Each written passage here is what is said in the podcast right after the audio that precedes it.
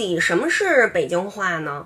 嗯，有人说我爱我家里头和平说的那个特别的地道，还有人说呢，溥仪、老舍先生他们的那个是正宗的北京话。嗯，还有的说呢是仁义的话剧，还有的呢让我去胡同里找大爷大妈聊聊天儿。我呀以前就想特别简单，我觉得我们打小在北京长大的哈，那我们说的话肯定就是北京话呀。但是呢，现在大家这么一讨论吧，哎，我才认真的翻了一番资料。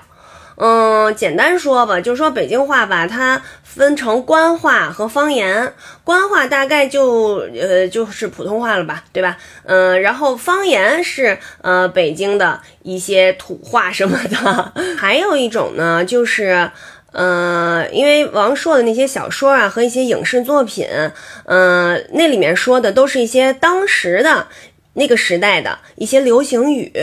我在视频里头经常说的呢，嗯，好多就是老北京的方言。这个方言呢，在北京各个地方，其实它说法也不太一样，发音也不太一样。就是说我吧，我由于时代的这个变化，呃，发展，我跟我妈说话的时候，发音啊什么的也都不一样。这个区别呢，其实只有。老北京人他才能听得出来呢，所以啊，嗯，您看我这个评论区里面啊，会有很多人就是呃有不同的发音，他们会写出来，用拼音啊什么这些方式写出来。所以我觉着啊，您在看我视频的时候，您一定要认真的看一下这个评论区，那儿特别特别热闹，而且那个评论区很多的朋友写的这个内容非常的有文化的底蕴。溥仪和老舍先生讲话的视频我都看了，他们那个时候的这个北京话呢，就是四平八稳的，非常谦虚，感觉非常的有礼貌。仁义的话剧，比如说小井胡同那个呢，就是南城的方言，南城的这个口音多一些了。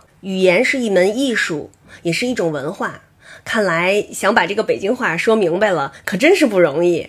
哎，我我突然想到一个事儿。您说这个，呃，带有这个四川的口音的这个普通话叫川普，云南的呢叫马普，北京的是不是应该叫京普？